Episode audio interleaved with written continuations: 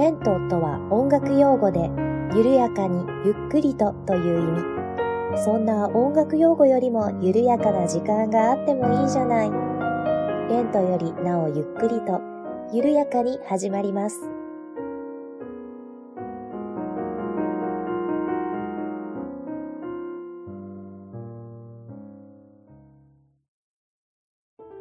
こんにちは、八部九夫です。レントよりなおゆっくりと第71回目の配信です。どうぞよろしくお願いいたします。えー、皆様いかがお過ごしでしょうか？あの、前回ね、レンクリ一周お休みをしてしまいまして、えー、楽しみにしてくださっていた方がもしいらっしゃるなら本当申し訳ございませんでした。えー、八部九夫は元気です。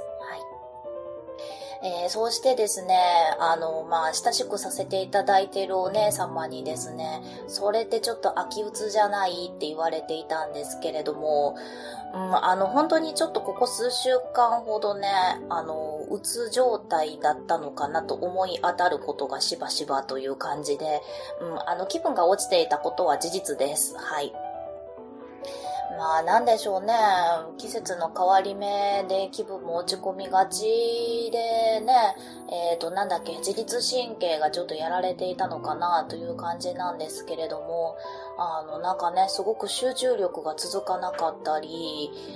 うん、やる気が全く出なかったり、うん、あとはね、こう、日中すごく眠たいんですよ。なんですけれども、まあね、こうぼーっとしてしまうから集中力続かないというのにもつながってくるんですけれども、日中なんかものすごく眠たいくせに、こう布団に入ったら全く寝られないとかね。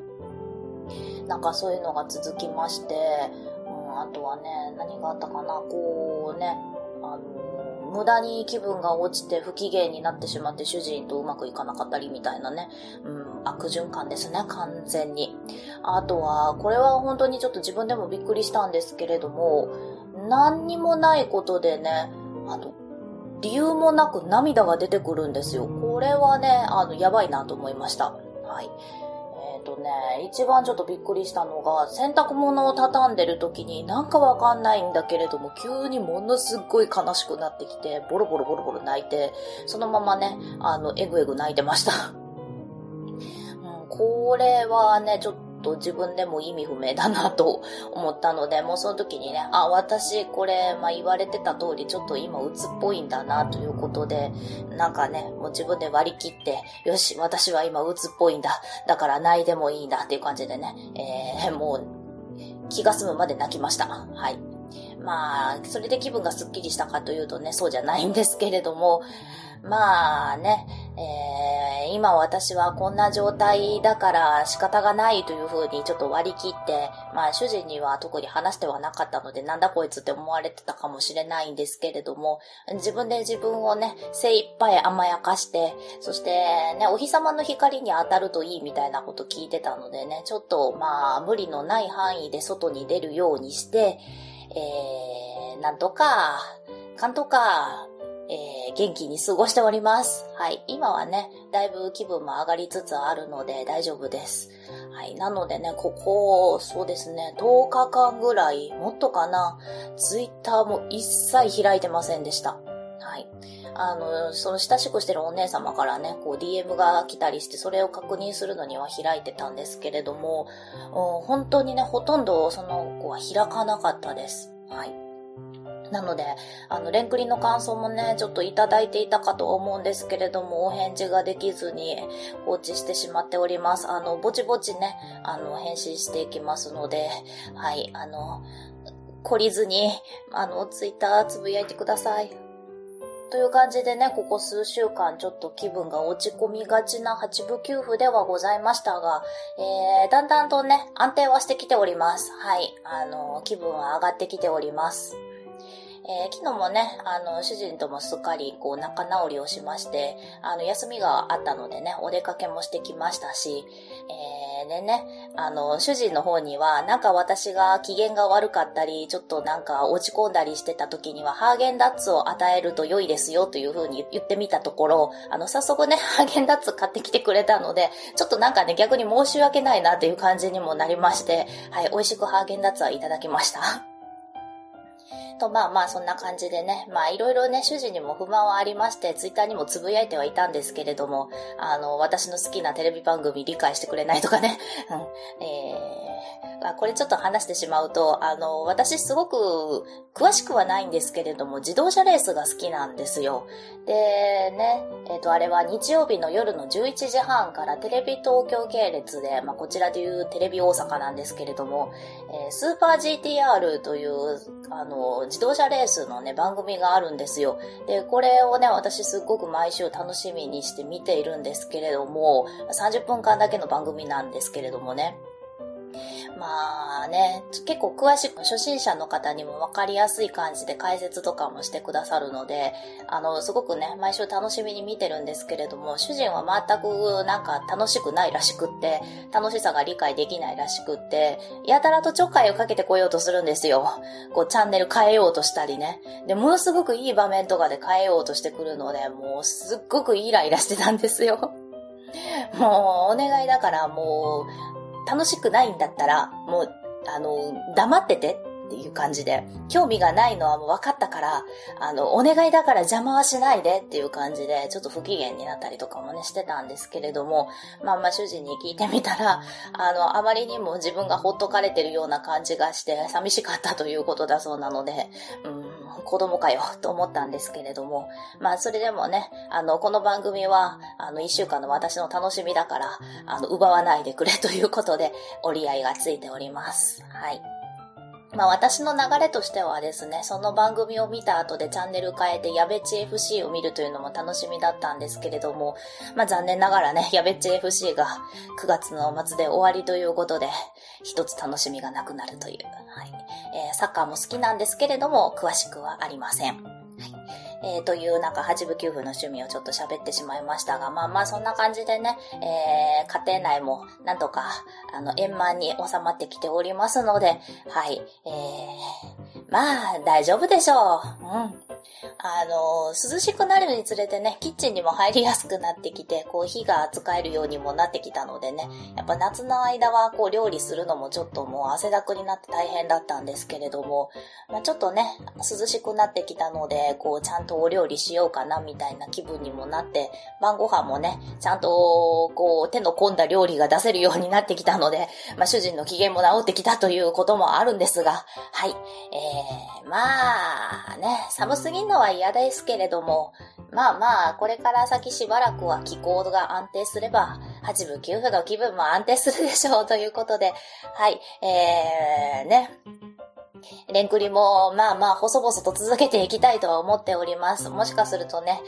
えー、またお休みいただくかもしれませんけれども、あの、プライベートがね、ちょっと忙しい時あるので収録できない時があるんですよ。はい。あのーレンクリの配信もしお休みしても8部9分は元気ですので、そこのところ大丈夫です。はい。えー、ご心配してくださった方がいらっしゃるなら、もう本当に本当にもうご心配おかけいたしました。ありがとうございます。8部9分は元気です。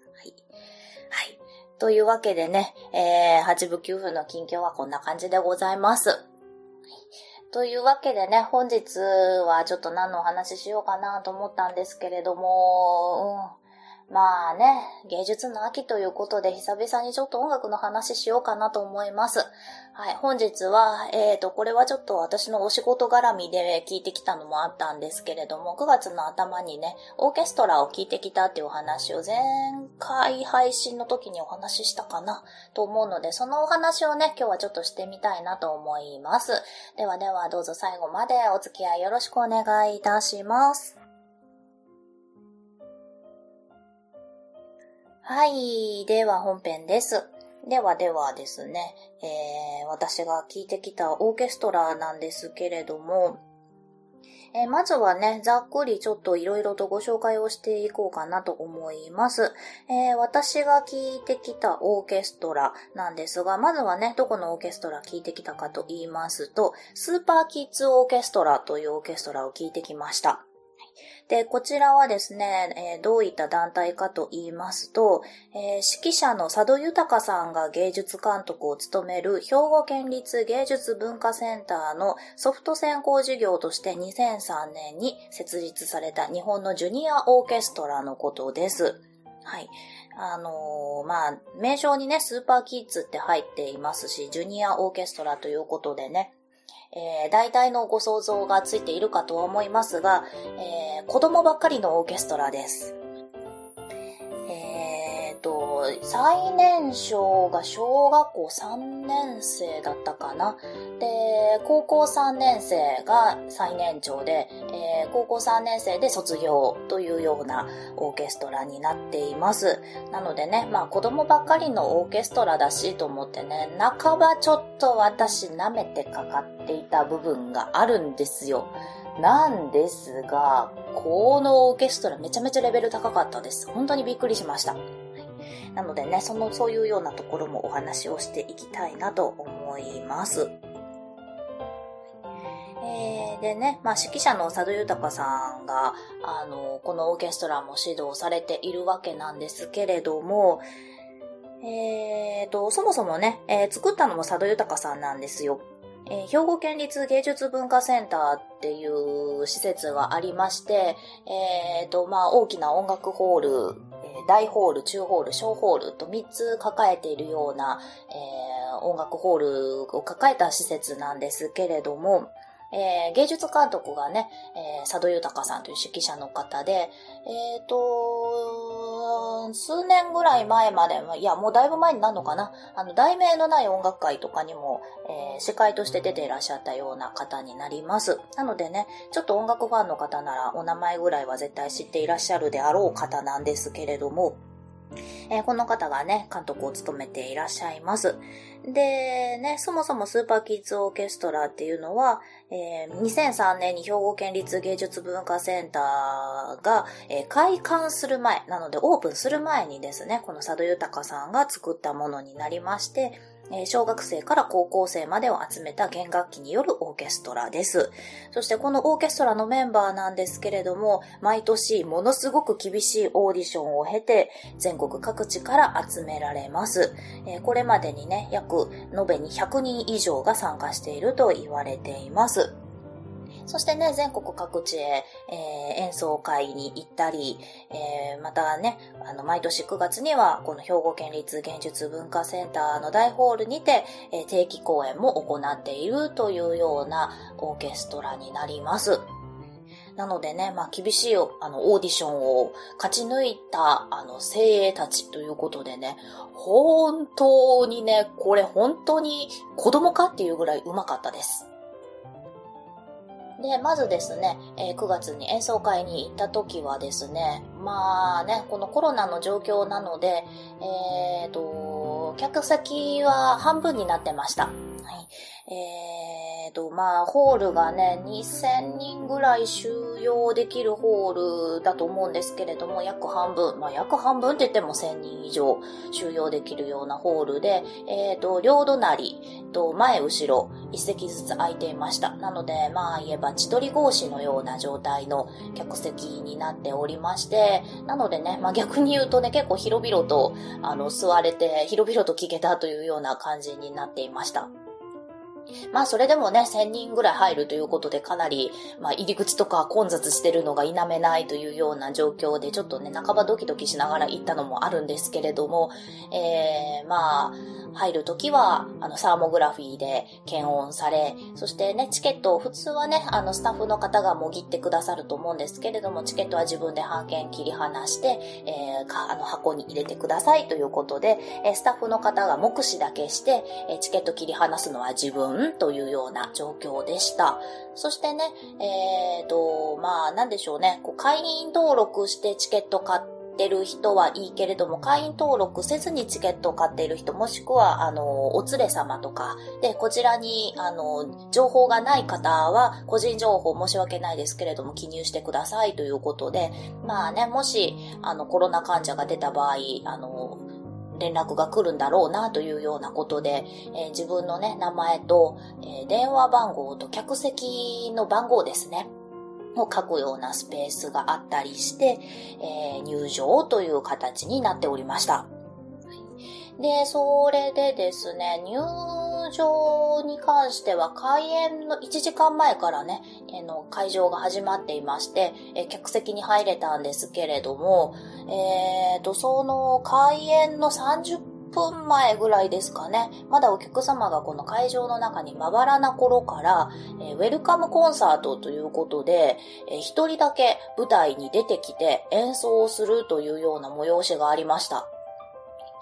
まあね、会場の途中で会場がまだざわざわしているとはいえ、まあ、本来ならば2000人以上入るようなホールでね、えー、そこで、あの、舞台に一人だけ出てきて演奏するっていうのはすっごい度胸だなと思うんですけれども、えっ、ー、と、まあ、選抜メンバー、その時はですね、いくつの子だったのかな？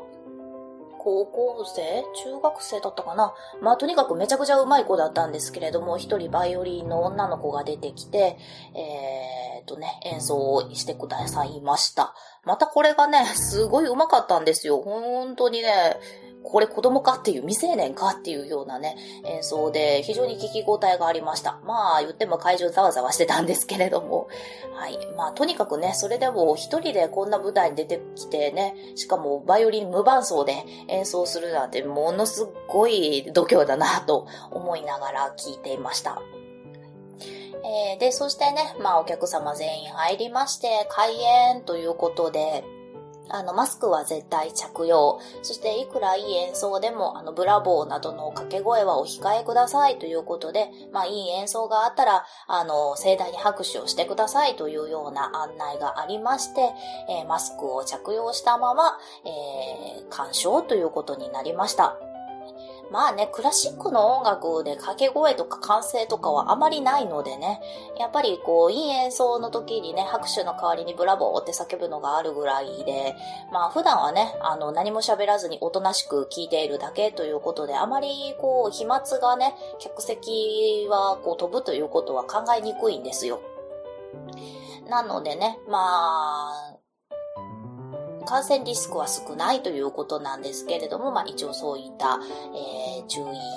書きだとか、注意のアナウンスなんかがあったりもしました。まあ、そして、えー、いよいよ開演となりまして、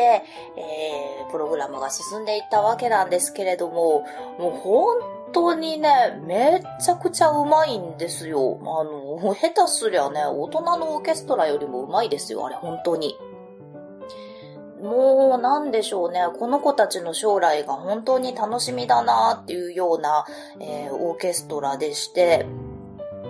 あの、どんな教育したらこんなに上手くなるんだろうなって正直思いました。はい。えー、なんですけれども、あの、高校3年生の子たちがね、まあ、あの、今年で卒業だということで、このオーケストラ卒業というようなお話もあったんですけれども、まあみんなね、もちろんね、こんだけ上手かったら音大に行くもんだと私は思ってたんですよ。なんですが、そのうちの一人の女の子が、あの、私は悩みましたが、医大を受験しますって言って、えー、これもちょっとかなりびっくりしました。はい。えー、こんだけね、バイオリン上手くって、えー、しかも頭もいいのかよと。なんでしょうね、天は煮物を与えてしまったんですね、本当に。いや、びっくりしました。いや、びっくりしたんですけれども、ちょっとふと思い出したんですが、私今ちょっと注目しているバイオリニストの方に、石上真由子さんっていう方がいらっしゃるんですね。もし興味がある方はちょっと検索してみていただきたいんですけれども、すごく情熱的なバイオリンを演奏される方で、なんかね、こうぐっと引き込まれるような、あの、演奏なんですね。で、すごくちょっと注目している方なんですけれども、この方もですね、このスーパーキッズオーケストラのご出身で、えー、実はですね、え、大学は医大を出てらっしゃいます。なので、医師免許持ってるんですよね。で、あの、病院に研修に行くか、それともやめてバイオリンの道に行くかって言ってすごく悩んで結局バイオリンの道を選ばれたというような方でね、ものすごく天才肌の方なんですけれども、いやー、この石上真由子さんみたいな子がこのスーパーキッズオーケストラにまだいるんだなと、いや、ちょっと本当にね、あの、将来が楽しみな感じになりました。この子ももしかしたらね、お医者さんにならずにまた音楽の道に戻ってくるのか。まあそれでもね、お医者さんになったとしても、バイオリンがものすごく上手いお医者さんって、ちょっと素敵だよなと思ったり、えー、本当になんかね、将来が楽しみだなと思いました。本当にね、あの、一番最年少は小学校3年生ということなので、君たちの将来が楽しみだよって思いながらね、聞いていました。うーん、親心的な。本当になんでしょうね、なんか、あの、金の卵が並んでいるような、そんな感じのオーケストラでした。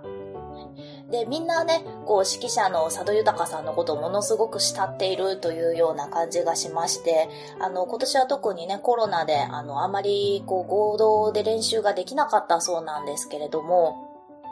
まあ、それでもね、こう、佐渡豊さんと信頼関係を作ろうということで、なんかこう、文通プロジェクトっていうのがあったらしいんですね。あの、日常のあれこれを佐渡豊さんにメールなり手紙なりを書いたりするというようなプロジェクトがあったそうで、なんかすごくね、そういったエピソードもなんかあったかくてほっこりしました。あの、内容を聞いてみるとね、あの、最近この歌手が好きですと言って、えー、佐藤豊さんに、あの、YouTube の URL を送りつけたとか、えー、今日は何々を食べましたとか、えー、そういった話なんかも、本当にね、たわいもないようなお話をされていたそうです。いやーね、私たちからするとこう、佐渡豊さんってすごくなんか、ものすごい有名な指揮者で、ちょっと雲の上の方みたいな印象があるんですけれども、うん、なんでしょうね、なんかすごく、こう、垣根のない感じで、あの、あったかい感じがして、あの、すごくいい関係築いているんだろうな、というふうにも感じました。まあそういったね、人間関係の良さっていうのもこのオーケストラのね、音につながっていくのかなというふうに思いまして、まあ、これは本当にね、大人のオーケストラだとちょっとなかなか難しいところかなというふうに思います。やっぱりなんでしょうね、この大人のオーケストラで特にこう、それでギャラが発生してるみたいなね、オーケストラになるとやっぱり金銭面でもギスギスするみたいな話も聞きますし、やっぱりどうしてもね、大人同士なのでこう人間関係うまくいかなかったりだとか、なかなかね、難しいものがあるみたいな話もちらほら聞いたりするんですけれども、まあね、子供同士なので、全くね、みんな仲良し小良しかっていうと、そういうわけでもないとは思うんですけれども、まあこのスーパーキッズオーケストラに関しては、なんかすごくいい関係築いているんだろうな、というような、えー、印象を受けました。なんでしょうね、なんか、うん、部活とも違うし、まあでもね、こんな小学校3年生から高校3年生までってすごく年齢も離れているので、まあそういった面でもすごくいい関係なんだろうなっていうような感じがしました。というわけでね、あの、なんかすごくいい演奏を聴かせていただきまして、でね、休憩なしで、あれ、実際はどれくらいの予定だったのかな ?1 時間半ぐらいの公演の予定だったんですけれども、なんでしょうね、気分が乗ってしまったのか、まあもともとプログラムされていたのかわかんないんですけれども、あの、アンコール、アンコール、アンコール、アンコール、アンコールってすごくこう、プログラム以外の曲がめちゃくちゃ多くてですね、結局、休憩なしでですよ。えーと、2時間以上公演がありました。はい。えー、正直ね、最後の方ちょっとお尻が痛かったです。はい。あの、トイレとか我慢してる人も中にはいるだろうな、というような感じだったんですけれども、まあ、それでもね、結構あっという間の2時間以上の公演でした。非常にね、佐渡豊さんとスーパーキッズオーケストラの絆みたいなものが垣間見えて、音楽以上にね、なんかすごくあったかい気持ちになれた、えー、演奏会でございました。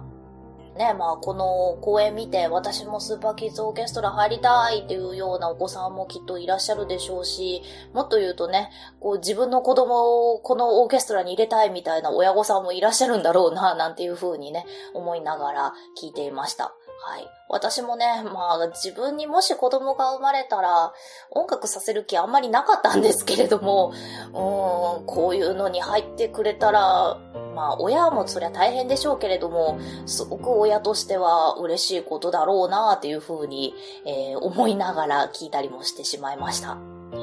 あそうは言ってもね、私が結構ね、こう音楽でこう大変な目にもあってきたりはしているので、もしね、自分に子供が生まれても、こう、なんでしょうね、子供に音楽をさせることを強要はしたくないなというふうには思ってるんですけれどもね。まあ、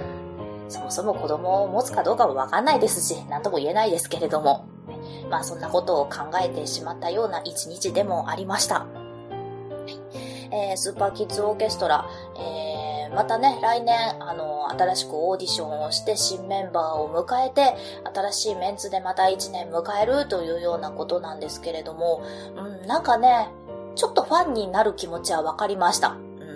来年もね、また新生スーパーキッズオーケストラ聴きに行きたいな、なんていう風にもね、思ってしまいましたし、まあ、今回は若干お仕事絡みで行ったんですけれども、来年はね、ちょっと完全プライベートで聴きに行けたらいいな、なんていう風にも思ってしまいました。はい。というわけで、えー、結構ね、あのなんでしょうね、こう、ポッドキャストで話すにしてもネタが必要っていうわけではないですけれども、こう自分からアウトプットするにはやっぱりインプット必要だなと思った一日でもありまして、まあね、あの、特にクラシッククのコンサートとかはちょっと、あの、緩和されるというお話が出てきているので、まあ、客席数の緩和というのも、まあ、これから、ね、まあ、またちょっと冬になってコロナがまたね、万が一インフルエンザみたいな感じでわーっと流行ったらどうなるかわかんないですけれども、とりあえずひとまず、あの、客席緩和をね、されるということなので、うん、まあ、演奏会とかもちょっと行きやすくなるんじゃないかなと思うので、ね、機会があればどんどんちょっと、いろんな演奏会に足を運びたいなと思っております。まあちょっと余談なんですけれども、今ね、あの、太陽のテノールという映画がね、公開されているんですよ。あの、三大テノールと言われたうちの一人、ルチアーノ・パパロッティという人の電気映画なんですけれども、えー、ちょっとね、見に行きたいなと思って映画館探したんですよ。うんなんですけれどもね、なんかうちの近くの映画館、夜遅くの上映しかなくてですね、これ見に行ったらちょっと家帰れないんじゃないかな。車で行かないと無理だろう。うち車ないし、みたいなね。えー、そんな状況でちょっと見れずにいます。うん、DVD とかになってから見ようかな。うん、はい、えー、またね、機会があれば、あのー三大テノールについてもお話ができたらな、なんていうふうに思っておりますので、はい。あー、見に行きたいけどどうしようかな。というところでございます。はい。まあ、ぼちぼちね、こう、自分の体にインプットするものをまた増やしていけたらなと思っておりますので、はい。とにかくね、レンクリ、あの、細く長くでも続けていきますので、はい。これからもどうぞまたまたよろしくお願いいたします。8部9部はとりあえず元気です。はい。というわけで、本日もお聴きいただきまして、ありがとうございました。